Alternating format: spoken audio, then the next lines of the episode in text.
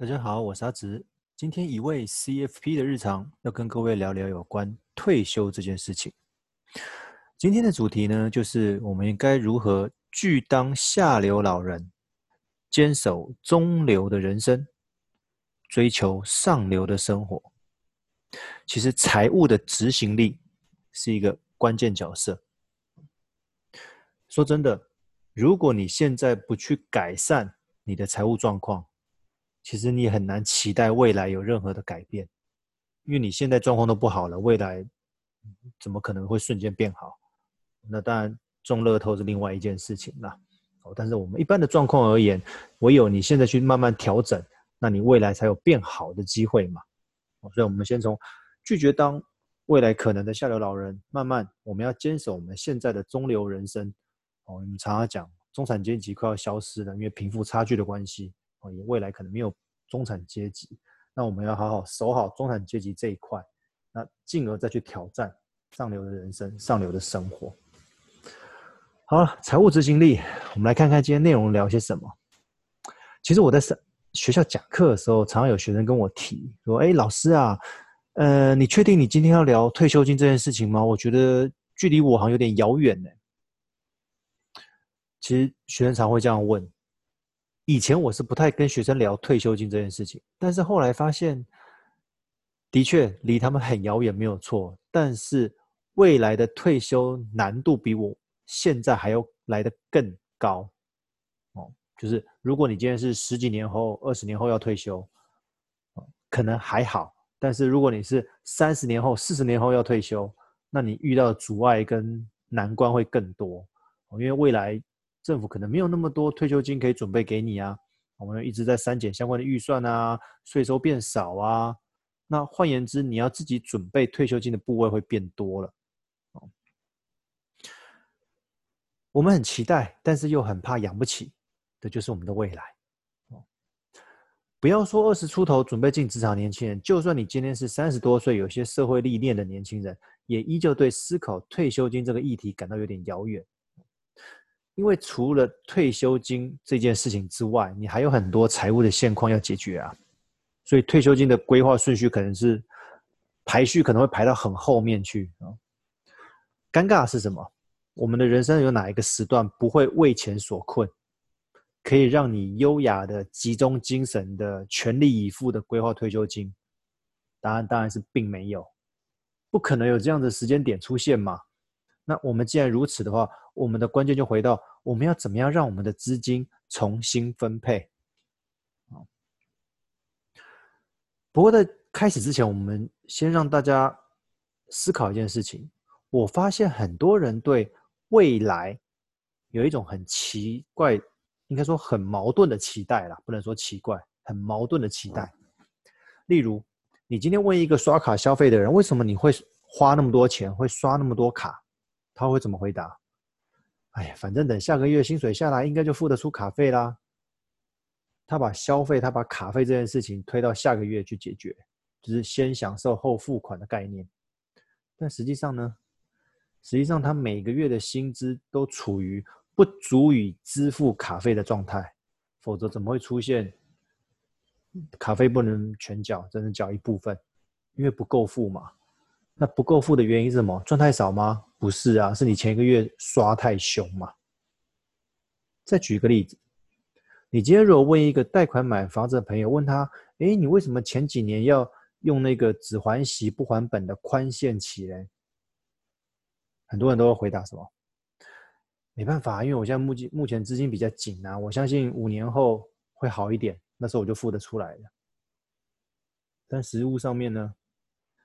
你如果现在不去改变你的收支问题、你的财务问题，你五年后宽限期一结束，你是本加利一起还，而且那个本的金额会拉高，因为你少了前五年了。这样还下来，你的压力只会更大，你的财务状况会更糟，并不会更好。一样啊，又觉得五年后你的财务会改善，你问题是你现在不改变，你五年后怎么会变？再一个，你今天如果问一个投资亏损但是不肯停损的朋友，你在坚持什么？他为什么？怎么回答？哎，我舍不得卖了，卖了就亏啦。我觉得它应该之后就会涨回来，我再等一下好了。结果嘞，一等就等了好几年，哎，终于保本了，卖掉了，没有赚到，但是你浪费了什么？你浪费所谓投资的时间价值，又是一个把你亏损的钱，觉得未来的某一天它会回来，好像什么东西都推到未来去了。感觉未来好像是一帖药，可以解决目前的所有问题。尴尬的是什么？很多人同时有可能会说：“我不敢奢望我的未来有多大的改变。”那我也想问你：你到底要未来怎么样？所以我在写文章的时候，他提到说：如果今天未来是一个人的话，他心里面应该会呐喊说：“啊，你到底要我怎样？你一下期待我未来这个人可以改变你现代。”现在，但是你同时又觉得你不敢期待你的未来，那不是搞得未来这个如果是个人的话，他不是精神分裂吗？你到底要拿他怎么样？哦，很矛盾吗？对啊。好了，我们回到一开始所谓的退休这件事情。如果你不改变现在，你就不会有未来可言。这个我们刚刚提到过，你会将一直处于现在的状态。意思就是，你现在如果不改变，你现在如果财务一团乱，你都没有勇气去改变的话，你未来财务也是一团乱。当然，我相信这不是你我所希望的的景象嘛。而未来我们可能有很多计划，比如说结婚、生子、买车、买房、退休等等。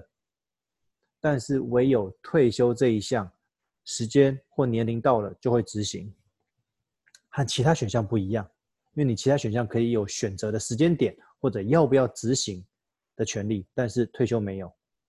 哎，这时候有人会说喽，哎，我可能没有打算退休哦，因为依照我的状况，我可能会工作一辈子到离开的那一天，我就是工作到老，工作到死的那一天。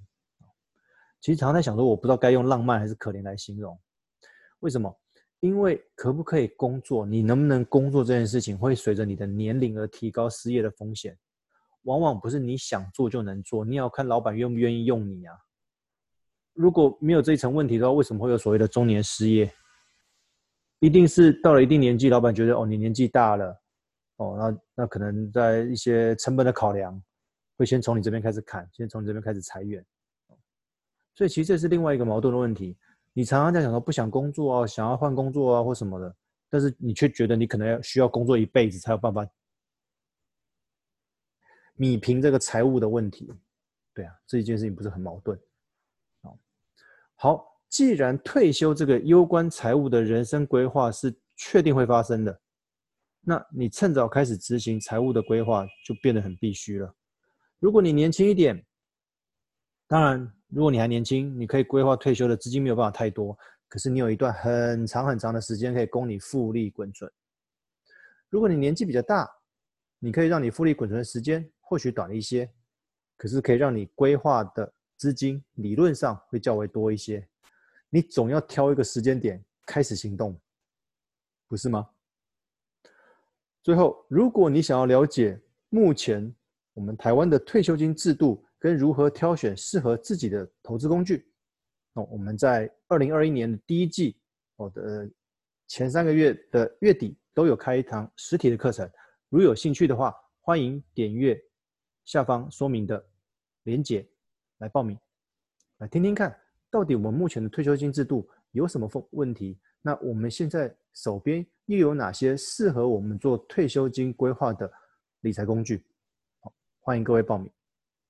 今天分享到这边，谢谢各位。